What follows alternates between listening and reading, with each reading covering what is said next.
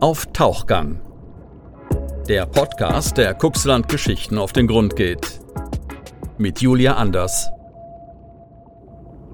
Ich halte damit mit meiner Meinung überhaupt nicht in der Berg. Jeder soll wissen, äh, an was sie gerade sind, sag ich mal so, wie das Verfahren so gerade steht. Und das ist mir letzten Endes total egal, ob mich ein Anwalt ablehnen könnte wegen Befangenheit, bloß weil ich äh, so ein bisschen aus dem Nähkästchen geplaudert habe, wie der Fall wo gerade nach meiner Sicht steht. Das ist mir komplett Wumpe, sagt man in Hannover immer so. Total scheißegal. Äh, und wenn derjenige mich ablehnen will, dann soll er das tun. Aber er hat, weiß auf jeden Fall, er hat eine ehrliche Antwort bekommen von mir. Ja. Und da druckt sich nicht groß rum oder so, egal wer da sitzt. Und wenn da Angela Merkel sitzen würde, wäre mir total egal. Ja, moin und hallo zu einer neuen Folge von Auf Tauchgang, der Podcast, bei dem wir Menschen aus dem Kuxland ganz persönlich zu Wort kommen lassen. Was bewegt sie, was macht Heimat für sie aus und welche Geschichte haben sie zu erzählen? Ja, und unser heutiger Gast hört als Richter am Amtsgericht Cuxhaven täglich viele Geschichten. Manche sind wahr, manche lassen stark an ihrer Glaubwürdigkeit zweifeln, aber allen versucht er, wenn denn möglich, mit Humor dem Ganzen zu begegnen. Moin und hallo, Stefan Redlin. Ja, guten Tag erstmal und ja, vielen Dank, dass ich hier heute ja, Antwort und Rede stehen kann oder Rede und Antwort stehen kann. Genau. Sehr, sehr, sehr gerne. Ähm, für euch vielleicht einmal ähm, ja zum Bild mal wieder im Kopf. Ähm, wir haben uns heute im tatsächlich im Gerichtsgebäude ähm, zu sein gefunden. Ähm, wie ist es heute bisher? Also heute ist ein normaler Bürotag, sage Ja. ich mal so. Man äh, hat ja nicht jeden Tag Verhandlungen als ähm, Richter. Ja. Zwei, dreimal die Woche. Und sonst hat man ganz normale Bürotage, wo man die Akten bearbeitet. Das war heute relativ ruhig. Hm. Also es äh, hat keiner gestört, sag ich mal. so. Hatten Sie heute schon irgendwelche Fälle auf dem Tisch? ja, also wenn ich mich umdrehe, dann sieht man einen Oh, ja. Aktenstapel so vom guten Meter. Sag Oh, ich mal so, das ist, Halleluja. das ist ganz Okay. normal. Hier liegt noch ein bisschen was auf dem Tisch. Also äh, genug zu tun ist eigentlich jeden Tag. Ja. Ja. Verhandlungen haben Sie heute auch welche, oder? Nee, heute hatte ich keine Verhandlungen. Heute nee, nee, heute mal nicht. Ich habe normalerweise Dienstags und Donnerstags Verhandlungen. Ja. Ähm, ma- manchmal auch freitags, aber es hängt halt immer von verschiedenen Faktoren ab. Ne? Ja, ähm, Sie haben ja gerade, oder ich habe es ja gerade schon ein bisschen angekündigt, ähm, wir haben uns ja vorher schon so ein bisschen unterhalten und da haben wir auch festgestellt, oder jeder, der Sie eigentlich mal im Gerichtssaal ähm, erlebt, weiß, dass Sie sehr viel mit Humor eben nehmen. Ähm, warum und wie bekommen Sie das hin, denn wirklich fast jeden Fall da so ein bisschen humorvoll anzugehen? Natürlich ist es nicht immer möglich, je nachdem, was der Gegenstand eben ist, Ja, genau. aber sind auf jeden Fall ein anderer Richter, als wenn man andere vor sich hat. Ja, also ich bin jetzt nicht so der, also nach außen hin sicherlich nicht so der typische Richter, möchte ich mal sagen, weil ich recht locker wirke. Und ich bin auch echt locker eigentlich. Ähm, und ich kann das überhaupt nicht, also ich kann, das ist nicht mein, mein Bild von äh, Richter sein, wenn ich, äh, ich sag mal, furztrocken irgendwo in einen Gerichtssaal gehe und die Leute einfach nur behandle, als wenn sie einen Kilometer entfernt von mir stehen würden und ich eine Sprache verwenden äh, muss oder eine Sprache verwende, die die einfach nicht verstehen. Ich, das sehe ich nicht als meine Aufgabe an, äh, irgendwie ein auf ähm, ja anderer Mensch zu sein oder so. Ich bin so halt nicht und das kann ich dann auch nicht. Ja, das heißt, auf der einen Seite ähm, sagen Sie diesen Humor, setzen Sie ein, um einfach ähm, ja auch die Situation so ein bisschen aufzulockern oder was ist da Ihr Ja, erstmal für mich selber auch, Ja. weil ich äh, eigentlich auch ein humorvoller Typ bin so. Ich mache auch total viel Quatsch. Also das ist, äh, kann man sich vielleicht äh, als Außenstehender nicht so unbedingt vorstellen. Ich mache total viel Blödsinn manchmal auch. Ähm, und ähm, das hat man in den Verhandlungen häufig auch, dass die Leute unfassbar angespannt sind. Die trauen sich überhaupt gar nicht, äh, sich halbwegs zu bewegen, wenn sie auf der Anklagebank zum Beispiel sitzen oder als, äh, als Zeuge. Und mit so ein bisschen Humor und auch wenn man dann offen reagiert und auch vielleicht mal selber sagt, was einem selber passiert ist, was vielleicht ähnlich ist, äh, wie in der Situation der, des anderen, dann kommt äh, relativ schnell so ein, so ein ja, so ein Bogen äh, zusammen zu, äh, zustande und dann kann man auch, dann kommen die Leute auch ins Quatschen und dann sind die auch viel, viel erleichtert. Weil sie merken, da ist keiner so abgehoben, Ja. sondern derjenige, der kann auch durchaus selber zu Aldi gehen und einkaufen gehen. Ne? Ja, ist es denn vielleicht auch so eine Art Selbstschutz? Also wir haben ja wirklich ähm, als Richter jeden Tag mit ja der negativen Seite der Gesellschaft eben auch ähm, zu tun.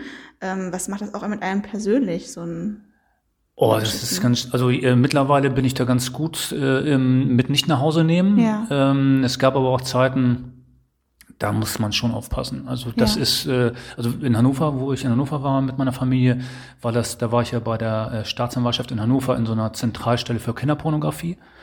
Und da hat man den ganzen Tag nur mit Kinderpornos zu tun. Also man zieht sich den ganzen Tag nur Videos an, wo es um Kinderpornografie geht und Bilder und irgendwann ist äh, Schluss. Ne? Und dann, äh, dann schickst du die Kinder nicht mehr vor die Haustür, weil du einfach Schiss hast, dass da einer vorbeigeht, der mhm. eben in Anführungsstrichen so einer ist.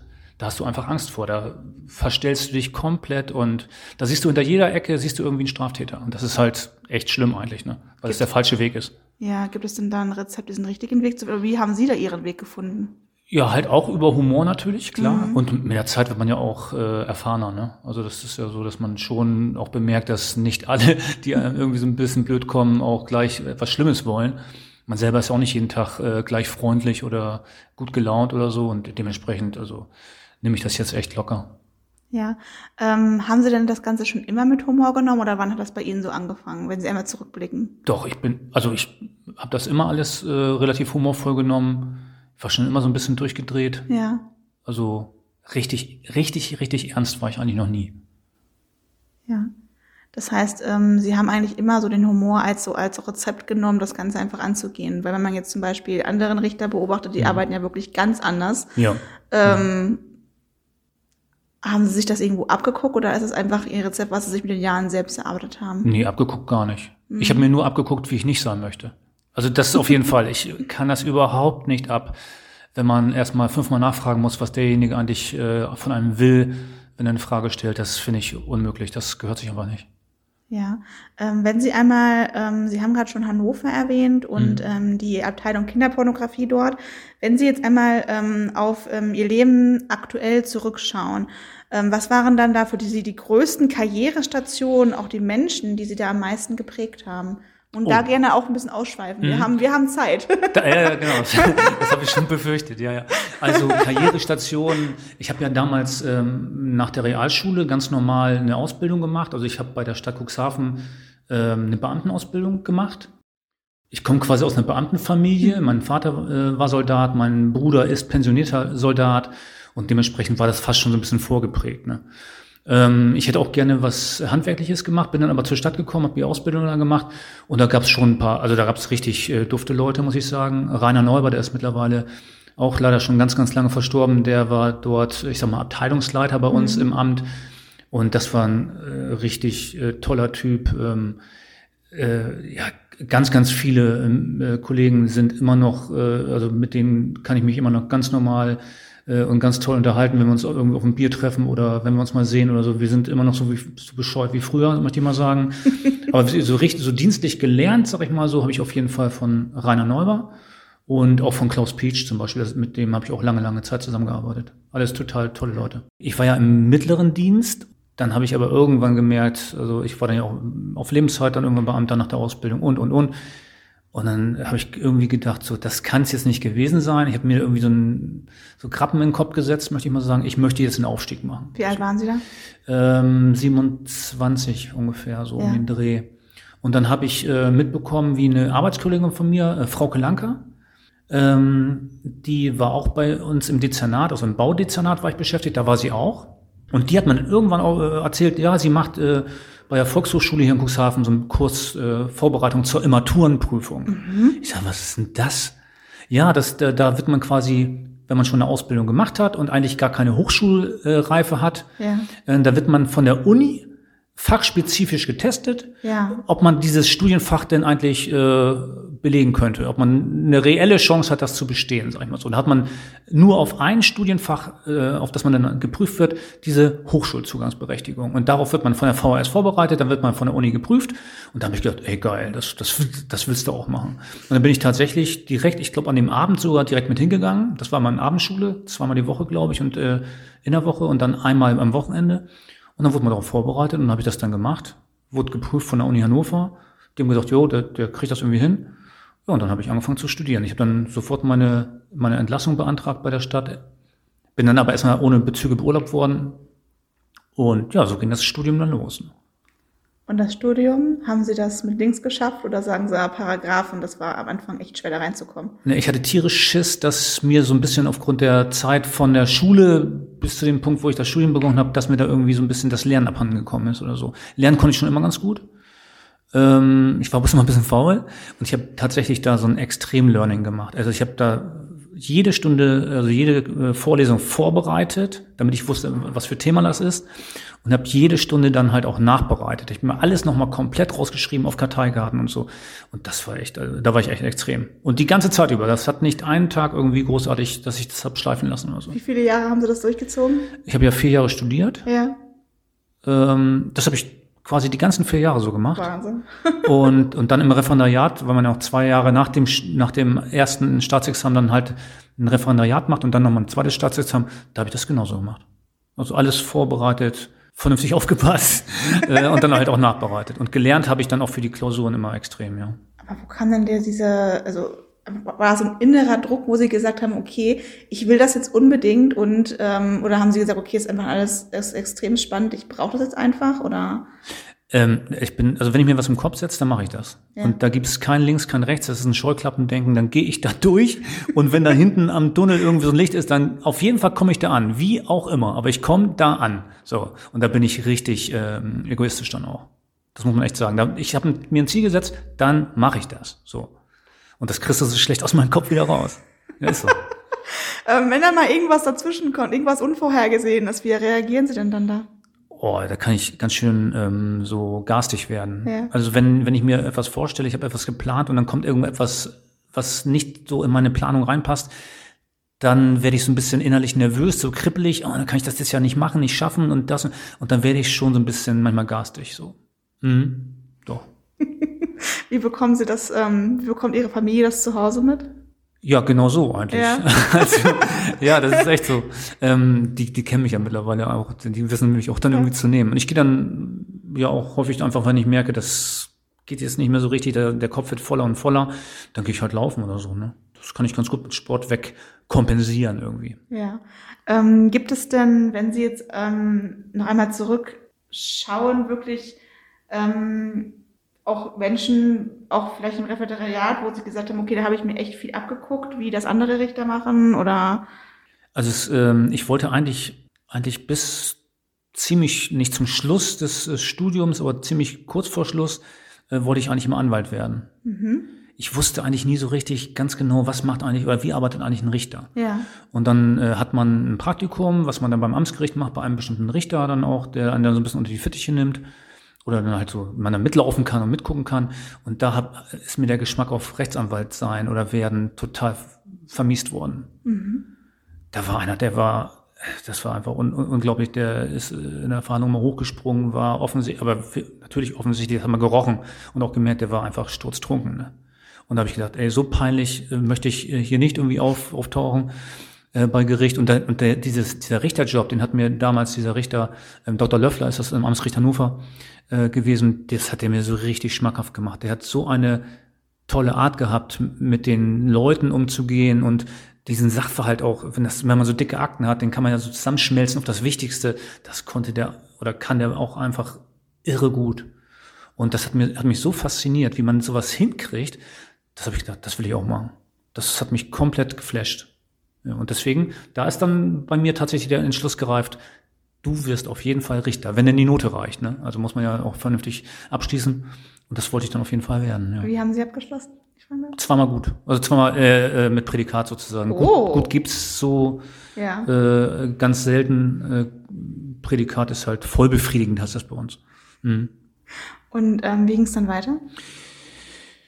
Äh, ja, in, in der Zwischenzeit sind unsere beiden Kinder geboren worden, auch in Hannover. Ja. Und dann habe ich gedacht, ja, dann bin ich fertig gewesen mit der mündlichen Prüfung. Das hat auch alles so gut hingehauen. Und dann habe ich gedacht, jetzt bewirbt sich beim Oberlandesgericht, halt, halt im, für den Richterdienst. Ne? Und dann wurde ich dann auch wirklich innerhalb von, keine Ahnung, zwei Wochen eingeladen. Dann hat man so eine äh, Einstellungsgespräche mit so, ja, dass man so, so Fälle, also muss man Fälle so bestehen, sag ich mal so. Dann wird man halt tierisch auch auf links gedreht, persönlich auch psychologisch ein bisschen unter Druck, Druck gesetzt und dann gucken die halt, wie man reagiert. Und dann wird einem sofort gesagt, nach so einer kleinen ähm, ja, Beratungsrunde von denen, nach einer halben Stunde, ob man genommen wird oder nicht. Und da haben die gesagt, ja, sie sind genommen, gleich holt sie der Kollege ab und sagt ihm, wo sie hinkommen. Jo, habe ich gedacht, oh. jo, das ging ja fix. ja, ja, genau, das war echt sehr, sehr überraschend irgendwie. Aber ging ganz schnell nach dem, nach dem Referendariat. Ja. Ich konnte also nicht durchatmen so richtig. Und ähm, wie lange sind Sie jetzt hier? Zehn Jahre, ne? Ähm, seit äh, Herbst 2010. Ja, ja also mhm. so ein bisschen über zehn genau, Jahre. Ja, genau, genau. Und wenn Sie jetzt zurückschauen, würden Sie irgendwas anders machen? Ähm, nö, eigentlich nicht. Nö. Nö, die Kollegen sind total gut. Die sind auch ähnlich locker wie ich. Ja. Also das, das ist hier, das hat mich richtig schon ganz gut getroffen im Amtsgericht Cuxhaven. Ja. Wenn. Ihre Kinder jetzt ähm, anfangen würden, okay, ich will jetzt den gleichen Weg machen. Ich mache jetzt erstmal eine ganz andere Richtung mhm. und so mit Ende 20, Anfang 30 fange ich jetzt an, okay, ähm, ja, ich will jetzt auch, ähm, ich will jetzt genau wie du, Papa, Richter werden. Ja. Ähm, würden Sie es heute denn, denn genauso, würden Sie den gleichen Weg auch Ihren Kindern empfehlen? Oder also ich sag mal so, ich würde da jetzt nicht auf das Ziel gucken, was wollen die nun machen. Also mhm. ich würde schon sagen, wenn sie das machen wollen, egal in welche Richtung das geht, ob das nun Jura ist äh, oder ja. in irgendwelche andere Richtung, dann sollen sie es machen. Ja. Also das auf jeden Fall. Die Möglichkeit haben wir ja sozusagen. Ähm, und dementsprechend hätte ich das schon gesagt, ja, macht doch, was ihr, wozu ihr Lust habt, wenn ihr das gut durchdacht habt, dann macht das einfach. Ich würde mich auch total freuen, wenn, äh, wenn Handwerksweg eingeschlagen wird oder so. Das finde ich total toll. Ne? Muss ich echt sagen. Also muss ja nicht jeder studieren. Also das hat ja auch seine Nachteile und so weiter. Und also Jurist müssen die beiden auf gar keinen Fall werden. Das ist jetzt nicht unbedingt Ziel.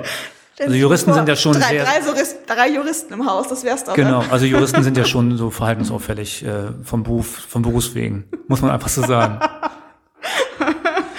ähm, was sind denn wirklich Dinge, die Sie auch hier mitnehmen und dann wirklich auch Ihren Kindern weitergeben, so so Werte, Dinge, die man auf jeden Fall im Berufsleben mitnehmen sollte? Ja, einfach äh, zielstrebig sein und auch ehrlich sein, nicht groß rumdrucksen und äh, irgendwie mit der eigenen Meinung äh, hinterm Berg halten. Ja. Einfach demjenigen, dem man etwas sagen möchte, weil es dann auf der Leber liegt oder so oder auf dem Herzen liegt, einfach auch wirklich dann sagen. Ja. Vernünftig sagen, höflich sagen, auch sagen, was einem vielleicht bedrückt, was einen nervt das, damit kommt man immer am besten weiter. Ja, das machen Sie ja auch sehr, sehr gerne bei Ihren Fällen, wenn Sie jetzt im ja. Gericht sind. Ich habe Sie ja kennengelernt, vielleicht einmal für euch da draußen, als Sie eben ähm, im Gerichtssaal wirklich als Richter aktiv waren. Und ich habe ganz hinten auf der Bank gesessen und dachte mir, also irgendwie, ähm, Sie machen das ganz anders als andere. Und da bin ich so ein bisschen so auf die aufmerksam geworden, okay. Mhm. Ähm, aber gibt es denn wirklich auch Fälle, wo Ihnen das auch wirklich schwer fällt, die jetzt auch wirklich... Ähm, ja, mit, mit Humor zu nehmen? Oder gibt es vielleicht sogar, anders formuliert, gibt es vielleicht auch Fälle, die Sie bis heute auch geprägt haben, wo Sie sagen, okay, das war, da habe ich echt ordentlich dran zu knabbern gehabt? Mhm. Also ich sag mal so, dieses, dieses Ehrlichsein, ich sag immer, ich bin äh, ehrlich, ich bin auch, äh, ich halte damit mit meiner Meinung überhaupt nicht in der Berg. Jeder mhm. soll wissen, äh, an was sie gerade sind, sag ich mal so, wie das Verfahren so gerade steht. Und das ist mir letzten Endes total egal ob mich ein Anwalt ablehnen könnte wegen Befangenheit, bloß weil ich äh, so ein bisschen aus dem Nähkästchen geplaudert habe, wie der Fall wo gerade nach meiner Sicht steht. Das ist mir komplett Wumpe, sagt man in Hannover immer so. Total scheißegal. Äh, und wenn derjenige mich ablehnen will, dann soll er das tun. Aber er hat, weiß auf jeden Fall, er hat eine ehrliche Antwort bekommen von mir. Ja. Und da druckt sich nicht groß rum oder so, egal wer da sitzt. Und wenn da Angela Merkel sitzen würde, wäre mir total egal. Ich komme drauf zurück, wenn der Fall kommt. Ja, ja, okay.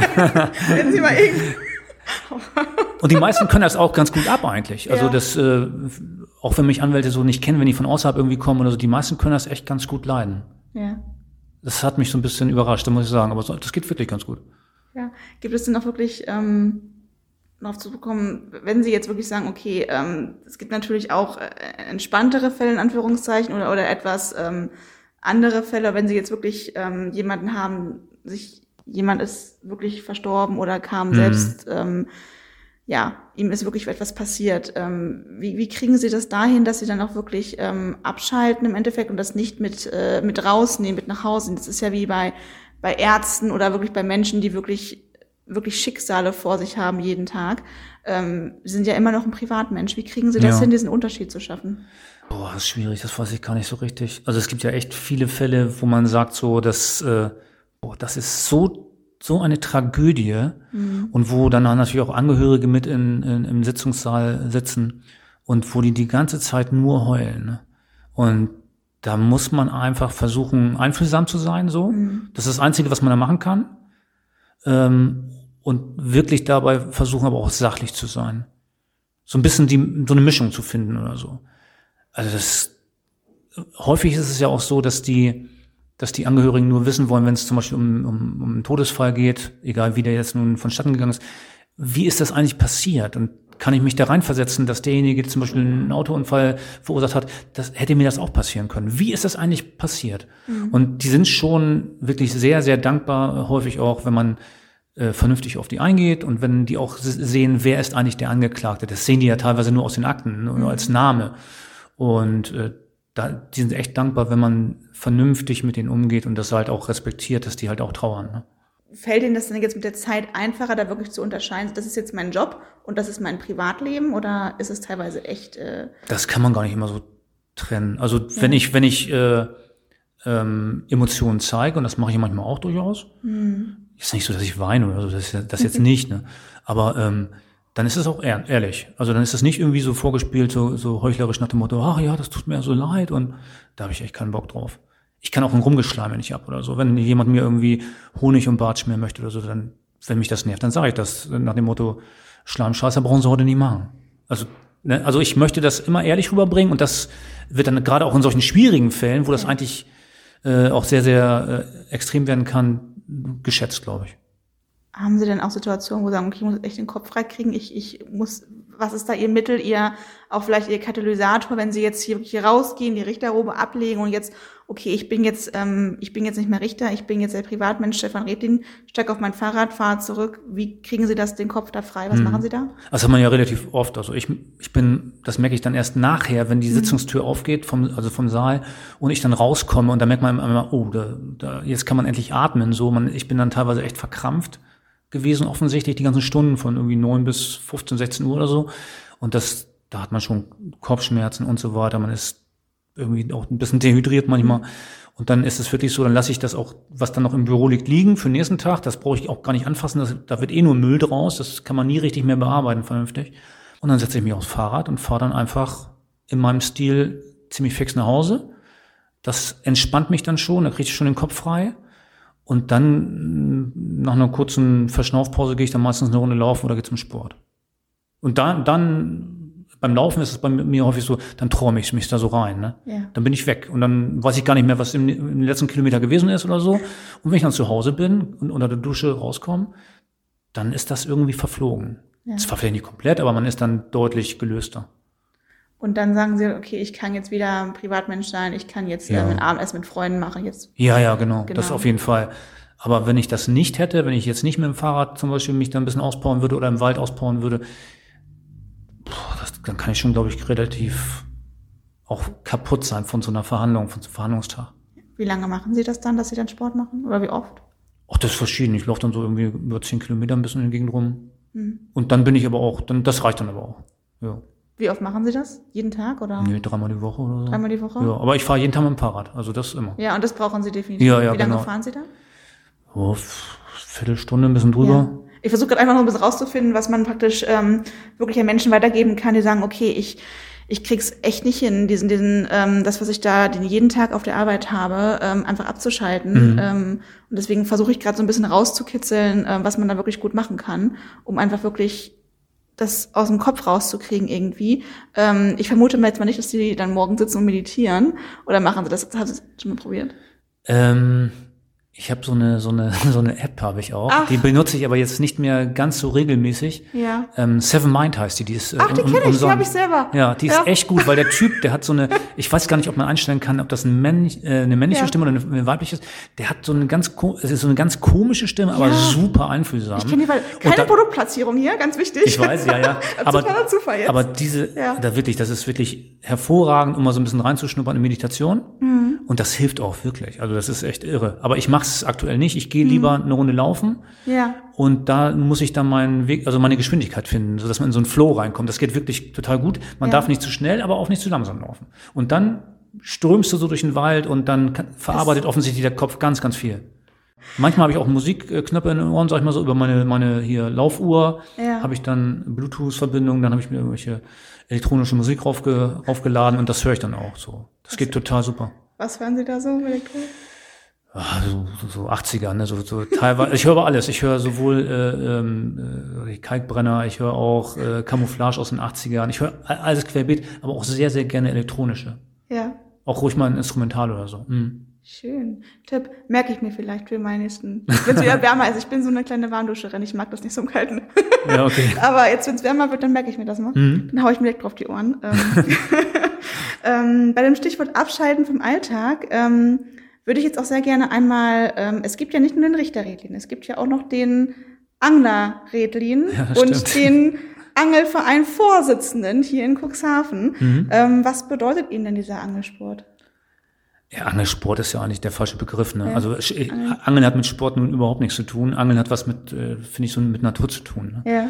Und Angeln ist auch, also für mich selber äh, hat Angeln nichts mit Fische fangen zu tun, sondern vielleicht gerade nicht Fische zu fangen, sondern einfach nur da zu sitzen, am Wasser, zum Beispiel am Gutendorfer Baggersee, das ist ja unser Vereinsgewässer, so das äh, größte, was wir haben, Mhm. und einfach nur so beobachten. Ja. So wie die Wellen so aufs Ufer tröpfeln, schlagen, dann was, so ein Eisvogel mal, der vor einen landet und Schlangen, die da so rum, sich rumwinden, ist irre, das ist echt richtig toll. Ja. Und das ist das, was ich unter Angeln verstehe. Und das ist für Sie auch so ein, man merkt schon, das ist total der Gegensatz zu dem, was Sie hier haben. Das ist so Ja. total der Ausgleich, ne? Ja. Aber das braucht man dann, glaube ich, auch, ne? Wenn man den ganzen Tag wirklich so Hardcore-Sachen hatte und dann will man sich mal so ein bisschen wirklich entspannen. Ähm, wie oft machen Sie das so, dass Sie angeln gehen?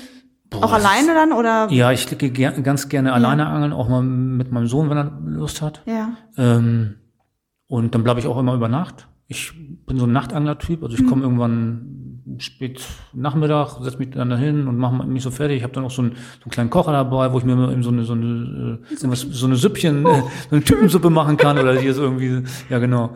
Ja. Und ja, dann trinke ich einen Kaffee und gucke so in der Gegend rum und dann bleibe ich über Nacht. Und dann bleibe ich bis nächsten Tag irgendwann Hm. und das entspannt total. Angler und Anglerinnen sehen sich ja auch häufig so als Naturschützer und Sie Mhm. haben es ja gerade schon so ein bisschen angesprochen, es geht nicht darum, Fische zu fangen, sondern eher Fische eben nicht zu fangen, einfach nur die Natur zu Ja, genießen. Ähm, wie sieht es denn bei Ihnen aus, so bezogen auf Naturschutz, Artenschutz? Äh, machen Sie da irgendwas aktiv oder wie, wie sehen Sie da Ihre Rolle als Angler? Also, äh, wenn ich da was mache, tatsächlich hat das äh, mit dem Angelverein zu tun, ne? mit dem Angelverein Cuxhaven. Äh, Landhadeln heißt er genau. Und ähm, da machen wir total viel. Also da bauen wir nicht nur Stege, damit Angler da auch irgendwie sitzen können. Äh, wir bringen auch so ähm, Totholzbündel heißt das ein, die, die, äh, wenn irgendwo Schnitt äh, gemacht wird, wo irgendwie Bäume gefällt werden, dann bündeln wir die und bringen die dann in Uferbereiche ein, wo keine Strukturen sind, wo keine Fische vielleicht ableichen können, wo keine Amphibien sind und so weiter und so fort, keine Schlangen sind und die werden dann eingebracht von uns. Da haben wir tausende von Stunden investiert. Also echt, also richtig viel. Und Das Ja. bringt auch richtig Spaß. Also doch, das ist schon richtig toll. Schön. Ähm, wie lange sind Sie jetzt dabei beim Verein? Ich bin jetzt Oder haben Sie wieder. schon immer geangelt? Äh, nee, äh, ich habe also als Kind auch geangelt, Mhm. dann mit 14 meinen Angelschein gemacht, aber dann darf man es ja. ja. Und vorher auch natürlich ein bisschen schwarz geangelt. Irgendwie muss man ja machen. Sagt der Richter. Ja, genau, genau, verjährt. genau. Und ähm, ja, schon immer mit meinen Kumpels, mit äh, Paddy, Jenne und Mike und mit allen möglichen dann zusammen immer früher geangelt. Und dann war ich auch im Angelverein, bis ich dann tatsächlich das Studium begonnen habe, äh, Ende der 90er, Anfang der 2000er. Dann bin ich dann ausgetreten, weil in Hannover habe ich das, habe ich gar keine Zeit mehr dazu gehabt, weil ich ja so ein Extremlerner war. Und ähm, als ich dann wieder kam, 2010, Ende 2010, bin ich wieder eingetreten. Ja. Als aber als normales Mitglied. Und dann hat sich dann relativ schnell die Möglichkeit ergeben, dass der erste Vorsitzende damals ähm, nicht mehr konnte. Und dann hat man einen neuen gesucht und dann, ja, habe ich das gemacht. Und seitdem bin ich erster Vorsitzender. Ja. Erzählen Sie ruhig noch mal so ein bisschen was so zum Thema ähm, Erhaltung der Artenvielfalt. Ich glaube, Ja. das interessiert sehr, sehr viele. Das, ne? Ja, letzten Endes ähm, ist es ja so, dass wenn man jetzt nur an Angelverein denkt, denkt man ja, die kümmern sich um Fische, sag ich mal so. Aber das ist ja zu, ist ja nicht weit genug gedacht. Also Fische leben ja auch von Nahrung und diese Nahrung sind zum Beispiel irgendwelche Käfer, Würmer. Und wir leben ja auch nicht alleine auf der Welt, Fische genauso wenig wie wir. Und dann hat man halt auch Vögel und das ist, die leben ja alle voneinander und miteinander. Und was wäre so ein blödes Wasserbecken, wo Fische drin sind? Ja, nix. Das, wär, das wird mich überhaupt nicht interessieren. Ich würde nie und nimmer angeln, wenn das drumherum nicht wäre. Ja. Und ich freue mich total, wenn dann ein Eisvogel ankommt, den sieht man ja aus einem Kilometer Entfernung im Augenwinkel, wenn sowas äh, türkisfarbenes, orangefarbenes ankommt. Und das ist so irre. Also das finde ich so toll und deswegen machen wir da auch total viel für. Ich sage das mal, das ist praktizierte Entschleunigung ist Ja. äh, Angeln und auch, finde ich, praktizierter Naturschutz. Auch wenn sich das ein bisschen komisch anhört, weil man ja auch Fische ich sag mal, entnimmt und die auch dann natürlich auch isst. Ja. Aber das, ich finde das schon, das gehört irgendwie dann äh, zusammen, dass man nicht nur ans Fischen oder ans Angeln denkt, sondern halt auch drüber hinaus guckt. Gab es denn schon mal Naturschützer, die dann auf Sie zugekommen sind und gesagt haben, hier, ähm, dass Sie da wirklich auch Kritik bekommen haben? Oder? Ähm, also, also hier in dem Bereich so noch nicht unbedingt so richtig. Weil die sehen schon, dass man da auch äh, seinen Angelplatz ja nicht irgendwie mit Müll äh, voll äh, saut oder so. Man räumt den immer auf, man nimmt immer mehr mit, als man eigentlich an Müll mitgebracht hat. Man räumt immer alles weg. Und man macht auch tierisch viel, das sehen die auch tatsächlich, auch gerade so viele Hundehalter oder so, äh, die einen Hund, mit dem Hund spazieren gehen, im Baggersee zum Beispiel, die sehen auch, dass man da was macht und man unterhält sich da mit denen ganz vernünftig und so weiter. Also die sind da schon sehr, sehr aufgeschlossen. Aber es gibt natürlich auch Organisationen, möchte ich mal so sagen, die äh, mehr so ein auf äh, Werbe-Naturschützer machen. Ne? Und das Ja. ist eine, das geht gar nicht, finde ich. Ich wage es jetzt einfach mal. Hatten Sie denn schon mal, um das zu verbinden, schon mal einen Naturschützer oder irgendwie in diesem Kontext jemanden hier vor sich sitzen? Nee, Nee? nee, hatte ich echt nicht. Mensch. Nee, ich muss dazu sagen, die Naturschützer sind ja auch was Gutes. Ja. Also das finde ich auch total gut. Da, da, da arbeitet man ja auch zusammen. Man freut sich auch, das sind ja quasi ja, äh, Seelenverwandte. Aber die, die sich Naturschützer nennen, aber komplett was anderes machen, da habe ich nun überhaupt keinen Respekt vor. Also das ist, es bringt mir nichts, sich mit dem Pelzmantel nackt irgendwo in der Zeitung ablichten zu lassen, nur damit man damit Kohle macht. Und das ist Katastrophe, finde ich. Wir driften hier gerade schon wieder ein bisschen ab. Ich glaube, wir holen Ja. uns mal wieder zurück. Ähm, Genau. Sie haben ja gerade schon so ein bisschen gesagt, ähm, Erhaltung der Artenvielfalt und Heimat. Und Heimat ist ja für Sie inzwischen auch so hier Landkreis Cuxhaven, Ja. das Cuxland. Ähm, deswegen jetzt schon mal eine letzte Frage. Herr Redlin, Hui. was bedeutet Heimat für Sie? Ähm, da, wo das Herz verankert ist. Da ist äh, Heimat, auf jeden Fall. Da, wo man sich wohlfühlt, wo man sich äh, Wind um die Nase fegen lassen kann. Ja, da sind Sie hier richtig. ja, das ist Heimat und das ist deswegen auch Cuxhaven für mich. Schön. Gibt es noch irgendwas, wo Sie sagen, okay, das, ähm, liebe Leute da draußen, das ist der Mensch Stefan Redlin, das müsst ihr auf jeden Fall noch über mich wissen? Also, n- nee, eigentlich nicht. Also die meisten, die mich kennen, wissen schon ziemlich viel über mich. Und äh, ansonsten, wie gesagt, also man kann mich immer ansprechen, auch hier, wenn irgendwas, wenn irgendwas schiefgelaufen ist, mal Ja. oder so. Man kann immer mal fragen, was man machen kann oder so. Ich bin da keiner, der sagt, nee, ist mir doch scheißegal. Ich versuche dann auch immer Leuten zu helfen, wo ich kann, wo ich darf, ne? Klar, manchmal darf man ja auch nicht, manchmal geht das auch nicht, manchmal kann ich auch nicht helfen, wenn ich von irgendwas auch keine Ahnung habe. Ich bin ja auch nicht allwissend. Und, ja, aber ich, ich bin da auf jeden habe ein offenes Ohr, sag ich mal so. Das auf jeden Fall immer. Schön. Vielen herzlichen Dank. Ja, ich habe zu danken. Ja, vielen Dank fürs Zuhören. zurück zu Ihren roten Akten. Sehr gerne. Ja, ich habe keinen Bock mehr heute. okay, dann ja. Schauen Sie nach draußen, die Sonne scheint, der Himmel ist blau und, und ähm, genau, wir haben es jetzt auch schon fast Feierabend. Genau, Also, Fahrradfahren. Fahrradfahren, genau. Fahrradfahren, Ab genau. aufs Fahrrad. genau. okay, dann, Viele Grüße. Dankeschön, ciao. Tschüss.